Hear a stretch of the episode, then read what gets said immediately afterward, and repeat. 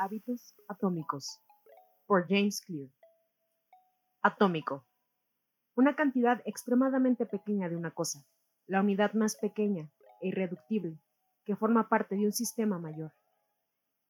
La fuente de una inmensa energía o poder. Hábito. Una rutina o práctica que se realiza de manera regular.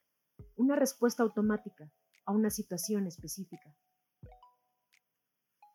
¿Cómo te puede beneficiar este libro? El empresario inversionista naval Ravikant dijo una vez, para escribir un gran libro, primero tienes que convertirte en ese libro. Yo tuve que vivir las ideas que se mencionan en esta obra para aprenderlas.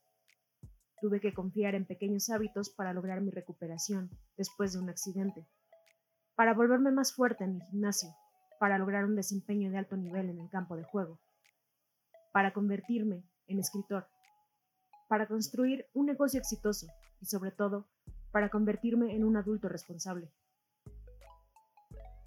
Los pequeños hábitos que cultivé me ayudaron a desarrollar todo mi potencial. Y dado que elegiste este libro, asumo que tú también quieres desarrollar todo tu potencial. En las siguientes páginas voy a compartir contigo un plazo paso a paso para desarrollar mejores hábitos, no por unos cuantos días, sino para siempre. A pesar de que todo lo que aparece aquí tiene un sustento científico, no se trata de un trabajo académico de investigación. Este libro es en realidad un manual de instrucciones. Conforme explico la ciencia de cómo desarrollar y cambiar tus hábitos de una manera fácil de entender y de aplicar, vas a encontrar principalmente sabiduría y consejos prácticos. Principios fundamentales. El destino de la organización British Cycle, ciclismo británico, cambió un día del año 2003. Esta organización que había regulado el ciclismo profesional en Gran Bretaña contrató ese año a Dave Belsford como su nuevo director de desempeño. Por entonces, los ciclistas profesionales de Gran Bretaña padecían casi 100 años de mediocridad. Desde 1908, los ciclistas británicos habían conseguido solamente una medalla de oro en los Juegos Olímpicos, que habían tenido aún peores resultados en la carrera ciclista más importante del mundo, el Tour de France. En 110 años ningún ciclista británico había ganado esa carrera.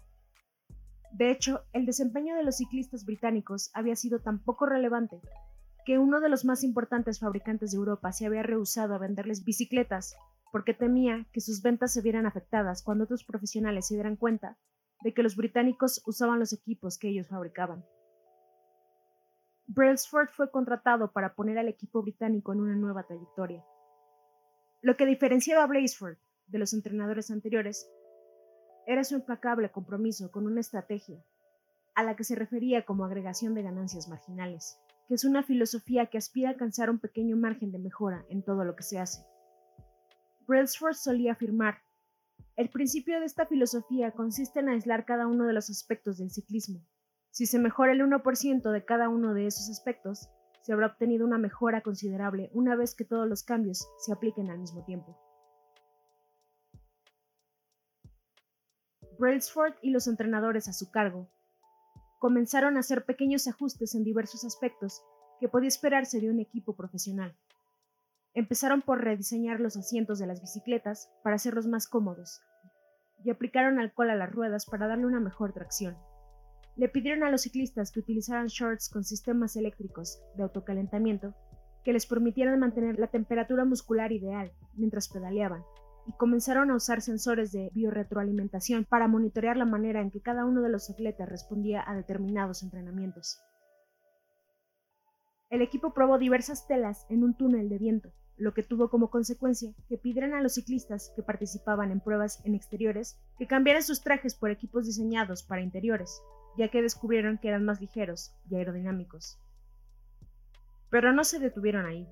Brailsford y su equipo siguieron haciendo las mejoras del 1% en áreas que habían pasado por alto o que resultaban inesperadas. Probaron diversos tipos de ungüentos para masajes, con el fin de descubrir cuál era el más rápido para lograr la recuperación de los músculos dañados. Contrataron a un médico que enseñó a los atletas la mejor manera de lavarse las manos para evitar contraer resfriados, Determinaron el tipo de almohada y de colchón que brindaba más comodidad a cada competidor a la hora de dormir. Incluso pintaron de blanco el interior del camión que transportaba las bicicletas del equipo. Esto último les permitía detectar hasta la más pequeña partícula de polvo. Estas partículas normalmente pasaban inadvertidas, pero iban a parar a las bicicletas, que habían sido cuidadosamente afinadas. Estas se degradaban por el contacto con el polvo, lo cual afectaba su desempeño en la pista. Conforme estos cientos de pequeñas mejoras se acumularon, los buenos resultados comenzaron a llegar antes de lo que cualquiera se hubiera podido imaginar. Tan solo cinco años después de que Braceford tomara el mando, el equipo de ciclismo británico dominó las diversas pruebas de los Juegos Olímpicos de Pekín 2008, cuando obtuvieron un sorprendente 60% de las medallas disponibles para esa actividad. Cuatro años después, en los Juegos Olímpicos de Londres, los británicos elevaron el nivel de la prueba al romper nueve récords olímpicos y siete récords mundiales. En ese mismo año, Bradley Wiggins se convirtió en el primer ciclista británico en ganar el Tour de France. En 2013, su compañero de equipo Chris Froome ganó la carrera y repitió la hazaña en 2015, 2016 y 2017, lo cual dio al equipo británico cinco victorias en el Tour de France en seis años. Durante un periodo de 10 años, de 2007 a 2017, los ciclistas británicos ganaron 178 campeonatos mundiales y 66 medallas de oro olímpicas y paralímpicas. Además, conquistaron cinco victorias en el Tour de France. Todas estas hazañas realizadas en tan corto tiempo son consideradas como el caso de éxito más importante en la historia del ciclismo. ¿Cómo sucedió todo esto? ¿Cómo fue que un equipo de atletas ordinarios se transformó en un equipo de campeones, gracias a pequeños cambios que, a simple vista, no parecían hacer más que una modesta diferencia? ¿Cómo es posible que una serie de pequeñas mejoras logren acumular, en conjunto, unos resultados tan destacados? ¿Cómo puedes replicar esta estrategia en tu propia vida? ¿Por qué los pequeños hábitos generan una gran diferencia? Es muy común sobreestimar la importancia de los grandes momentos definitorios y restarle valor a la realización de pequeñas mejoras cotidianas.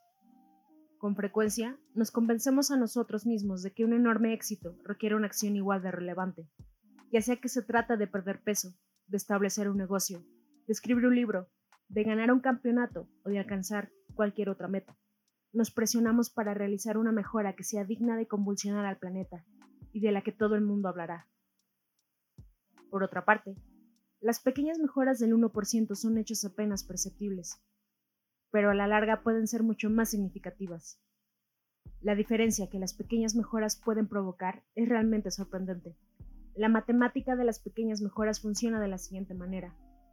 Si logras ser 1% mejor cada día durante un año, terminará siendo 37 veces mejor al final del periodo. Por el contrario, si deterioras tu conducta 1% cada día, al final del año habrás llegado casi a cero. Lo que empieza como una pequeña ganancia o una pérdida insignificante se acumula con el tiempo y se convierte en algo más grande. Los hábitos son el interés compuesto de la superación personal. De la misma manera en que el dinero se multiplica mediante el interés compuesto, los efectos de tus hábitos se multiplican en la medida en que los repites cada día. No parecen hacer mucha diferencia en un día determinado, y sin embargo el impacto que producen conforme pasan los meses y los años pueden resultar enorme.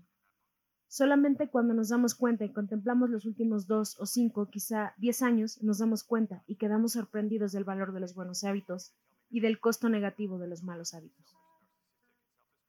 Esto puede ser un concepto difícil de apreciar en la vida cotidiana. Frecuentemente descartamos los pequeños cambios porque no parecen importar mucho en un momento dado. Si ahorras un poco de dinero ahora, no te conviertes en millonario. Si vas al gimnasio tres días consecutivos, no te vas a poner en forma. Si estudias chino mandarín una hora por la noche, no habrás aprendido un nuevo idioma. Hacemos pequeños cambios, pero los resultados nunca se dan de manera inmediata.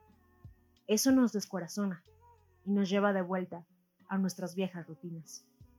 Desafortunadamente, el lento ritmo de la transformación también hace que sea muy fácil permitir el retorno de los malos hábitos si comes un alimento poco saludable hoy, la báscula no va a registrar un cambio muy drástico. Si el día de hoy trabajas hasta tarde e ignoras a tu familia, te va a perdonar. Si aplazas el trabajo de un proyecto para el día siguiente, seguramente encontrarás el tiempo para terminarlo más adelante. Es fácil pasar por alto una pequeña mala decisión. Sin embargo, cuando repetimos día a día esos errores que representan apenas un 1%, cuando replicamos las malas decisiones y duplicamos los pequeños errores mediante excusas sin importancia, nuestras acciones acaban por producir resultados compuestos que son realmente tóxicos. La acumulación de muchos pasos en falso finalmente se convierte en un grave problema. El impacto creado por un cambio de nuestros hábitos es similar al efecto que provoca alterar la ruta de un avión apenas unos cuantos grados. Imagina que estás volando de Los Ángeles a la ciudad de Nueva York. Si el piloto que despega de Los Ángeles ajusta la dirección 3.5 grados al sur, llegaría a Washington, D.C., en lugar de llegar a Nueva York. Ese pequeño cambio apenas se notaría durante el despegue. La punta del avión apenas si se movería un par de metros, pero si la distancia se magnificara durante el vuelo, el avión terminaría en un lugar que está a cientos de kilómetros del destino original. Del mismo modo, un pequeño cambio en tus hábitos cotidianos puede conducir tu vida a un destino completamente distinto. Tomar una decisión que es 1% mejor o 1% peor puede no parecer importante en un momento dado, pero en el transcurso de todos los momentos que conforman una vida, estas decisiones determinan la diferencia entre la persona que eres y la persona que podría ser. El éxito es el producto de nuestros hábitos cotidianos, no de transformaciones drásticas que se realizan una vez en la vida. Dicho eso, no importa cuán exitoso seas en este preciso momento, lo que importa es determinar si tus hábitos te están conduciendo hacia el camino del éxito. Debes preocuparte más de la trayectoria que estás siguiendo en el presente que de los resultados que has alcanzado hasta ahora. Si eres millonario pero gastas más de lo que ganas cada mes, entonces estás siguiendo una mala trayectoria si tus malos hábitos de consumo no cambian, no vas a terminar bien. En cambio, si estás en quiebra pero consigues ahorrar un poco cada mes, entonces te encuentras en un camino que te conducirá a la libertad financiera. Aun si lograrlo te toma más tiempo del que te gustaría. Tus resultados son los indicadores reactivos de tus hábitos. La cantidad de dinero que posees es un indicador reactivo de tus hábitos financieros. Tu peso actual es un indicador reactivo de tus hábitos alimenticios. Tu conocimiento es un indicador reactivo de tus hábitos de estudio. El aspecto de tu casa es un indicador reactivo de tus hábitos de orden y limpieza. Al final, obtienes lo que repites. Si quieres predecir dónde terminarás tu vida, todo lo que tienes que hacer es seguir la curva de las pequeñas ganancias y pérdidas y proyectar cómo tus decisiones diarias se comportan a lo largo de 10 o 20 años. ¿Gastas menos de lo que ganas cada mes? ¿Vas al gimnasio varias veces a la semana? ¿Lees libros y aprendes algo nuevo cada día? Las pequeñas batallas que ganamos cada día son las que definen nuestro futuro. El tiempo magnifica el margen entre el éxito y el fracaso, y va a multiplicar aquello que repites con frecuencia. Los buenos hábitos terminan siendo tus aliados, los malos hábitos acaban por convertirse en enemigo. Los hábitos son una espada de doble filo, los malos pueden dañarte tan fácilmente como los buenos pueden complementarte. Por eso es crucial entender los detalles, es importante que aprendas cómo funcionan, para que puedas diseñarlos de acuerdo con tus preferencias y seas capaz de evitar eficientemente el borde peligroso de la espada. ¿En qué consiste realmente el progreso? Imagina que hay un cubo de hielo sobre la mesa que está frente a ti. La habitación está fría y tú puedes ver tu propio aliento. La temperatura es de 4 grados bajo cero. Aunque sea de manera muy lenta, la habitación comienza a calentarse. 3 grados bajo cero, 2 grados bajo cero. El cubo de hielo sigue la mesa frente a ti, sin cambios. Un grado bajo cero. Medio grado bajo cero. Todavía no ha pasado nada. De pronto la temperatura alcanza los cero grados y el hielo comienza a derretirse. Un solo grado hace la diferencia y desencadena el gran cambio. Los grandes hits, los momentos definitorios con frecuencia son el resultado de muchos acontecimientos previos que acumulan el potencial requerido para desencadenar un gran cambio. Este mismo patrón se repite en todas partes. El cáncer es indetectable el 80% del tiempo, desde que surge hasta que en un momento dado, en cuestión de meses, acaba con un cuerpo. El bambú apenas se alcanza a ver durante los primeros cinco años. Durante ese tiempo desarrolla un complejo sistema de raíces que una vez maduro le permite crecer más de dos metros en menos de seis semanas. De manera similar, los hábitos con frecuencia no parecen provocar ningún cambio hasta que se alcanza un punto crítico, un umbral que desencadena un nivel superior de desempeño. En las etapas tempranas y medias de cualquier empresa suele haber un abismo de desilusión. Uno siempre espera realizar progresos de manera lineal y ascendente, por ello es frustrante cuando por periodos de días, semanas e incluso meses los cambios parecen no funcionar y uno tiene la sensación de permanecer en el mismo sitio. Es el sello de cualquier proceso acumulativo. Los resultados más poderosos toman su tiempo y se retrasan. Esta es una de las razones por la que es tan difícil desarrollar hábitos que perduren. La gente hace pequeños cambios de conducta, no ve resultados tangibles y toma la decisión de detenerse. Podrías pensar, he estado corriendo diario durante un mes y no logro ver ningún cambio en mi cuerpo. Una vez que este tipo de pensamiento se apodera de ti, es fácil abandonar los buenos hábitos. Para que los hábitos realmente generen un cambio, deben subsistir lo suficiente como para rebasar una meseta donde no se producen cambios perceptibles. Yo la llamo la meseta de potencial latente. Si te está costando demasiado esfuerzo desarrollar un nuevo hábito bueno o romper con uno malo, no se trata de que hayas perdido tu capacidad de realizar mejoras. Con frecuencia, esto no se debe a que no has logrado cruzar la meseta de potencial latente. Cuando uno se queja de no estar alcanzando resultados exitosos a pesar de estar esforzándose, es como si se quejara de que el hielo no se derrite cuando la habitación pasa de 4 a 3 grados bajo cero. El trabajo no se desperdicia, solo se acumula. Recuerda que toda la acción se desencadena cuando la temperatura alcanza los 0 grados. Cuando al fin logras ir más allá de la meseta del potencial latente, la gente considera que el hecho es un éxito conseguido de la noche a la mañana. El común de la gente solo percibe los eventos más llamativos y no se detiene a ver todo el trabajo y el esfuerzo que tienen detrás. Pero tú sabes que todo el trabajo que has invertido durante mucho tiempo, cuando parecía que no estabas haciendo ningún progreso, es lo que realmente hizo posible el cambio. Es el equivalente humano de las fuerzas geológicas. Dos placas tectónicas pueden frotarse una contra otra por millones de años mientras se acumula presión entre ellas. Por fin, un día se toca nuevamente, de la misma manera en que lo estuvieron haciendo durante varias eras, pero en esta ocasión la presión es demasiada. Un terremoto se desencadena. El cambio puede tomar años antes de que se manifieste de manera intensa en un instante. Todas las cosas importantes provienen de comienzos modestos. La semilla de cada hábito es una pequeña decisión, pero conforme esa decisión se repite, un hábito nuevo surge y se va fortaleciendo. Las raíces se afianzan y las ramas crecen. La tarea de eliminar un hábito pernicioso es parecida a arrancar de raíz un poderoso roble que crece en nuestro interior y la tarea de desarrollar un buen hábito es equivalente a cultivar una delicada flor cada día. Pero, ¿qué es lo que determina que mantengamos un hábito el tiempo suficiente para sobrevivir la meseta del potencial latente y conseguir llegar al otro lado? ¿Qué es lo que provoca que algunas personas regresen a sus malos hábitos mientras otras consiguen disfrutar de los efectos acumulativos de los hábitos favorables?